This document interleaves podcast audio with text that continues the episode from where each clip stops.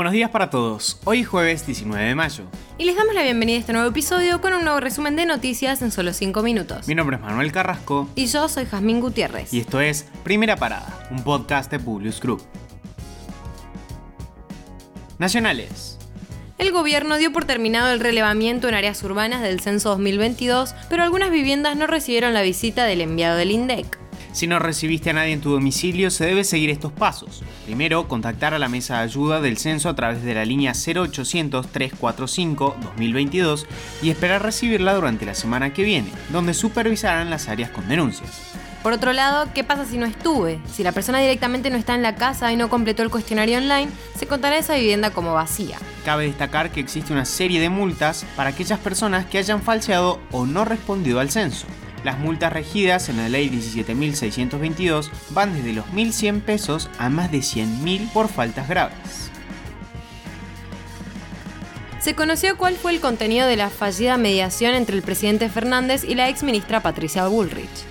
Frente al magistrado, la dirigente opositora se negó a retractarse de los dichos en los que le endilgó al gobierno la supuesta intención de obtener un retorno para promover la llegada a la Argentina de la vacuna Pfizer contra el coronavirus. El abogado del presidente declaró que Patricia Bullrich tenía planeado decirle algo al presidente para después salir a contarlo a la prensa. Estaba desesperada. No había conciliación posible. Ella no quiso. Los abogados del futbolista colombiano Sebastián Villa presentaron el martes un pedido de exhibición de prisión en la causa donde se lo investiga por abuso sexual e intento de homicidio contra su exnovia. Este miércoles el juzgado de garantías a cargo de Javier Mafuchi Moore rechazó el pedido de Villa. El juez se fundamentó en que no es momento en el expediente para resolverlo y para conceder el recurso, ya que ni siquiera se lo citó a declaración indagatoria. Así, Villa se acerca cada vez más a una posible detención. En el marco de la pelea contra la inflación, Pablo Moyano sorprendió al adelantar que en los próximos días le harán un pedido formal al gobierno nacional para reforzar los salarios más allá de los acuerdos paritarios. Hay alrededor de 6 millones de trabajadores registrados, pero solamente 2 millones cobran asignaciones familiares. Por eso, vamos a pedir que ese pago se universalice. Sería importante que a través de un decreto o una ley en el Congreso se termine con esta discriminación y todos los trabajadores registrados cobren la asignación familiar por hijo, declaró internacionales. Pese a la evacuación de los soldados de Mariupol, Rusia sigue bombardeando la acería. De todos modos, aún se ignora cuál será el destino de los soldados evacuados que se dirigieron a ciudades controladas por rusos. El gobierno de Kiev anunció que se negocia un intercambio de presos con soldados rusos capturados y que no se ha confirmado si quedan militares ucranianos atrincherados en Azovstal. Se teme que haya una masacre de quienes aún estén allí. El primer soldado ruso juzgado por crimen de guerra en Ucrania desde inicio de la invasión rusa se declaró culpable. El hombre de 21 años es acusado de la muerte de un hombre de 62 años el 28 de febrero en el noroeste de Ucrania y es pasible de una cadena perpetua. Según la acusación, el soldado comandaba una unidad que fue atacada. Con cuatro soldados robó un vehículo para escapar. Cerca de un pueblo, en la región de Sumi, se cruzaron con un hombre de 62 años en bicicleta. Uno de los militares ordenó al acusado matar al civil para que no los denunciara. Suecia y Finlandia entregaron formalmente su solicitud de ingreso a la OTAN. Por su parte, Joe Biden expresó su firme apoyo a la adhesión y se comprometió a trabajar para que la entrada sea rápida.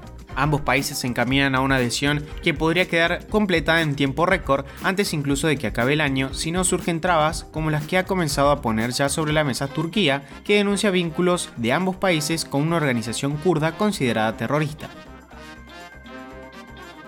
El intendente del municipio paraguayo de Pedro Juan Caballero fue atacado por sicarios recibiendo una ráfaga de siete disparos. El hecho tuvo lugar cuando salía de una reunión de la Junta Municipal. Pedro Juan, como la mayoría de los locales llaman a esta ciudad, es una ciudad paraguaya a 450 kilómetros de Asunción que está en permanente guerra contra el crimen organizado, principalmente el narcotráfico. El intendente se encuentra en estado crítico.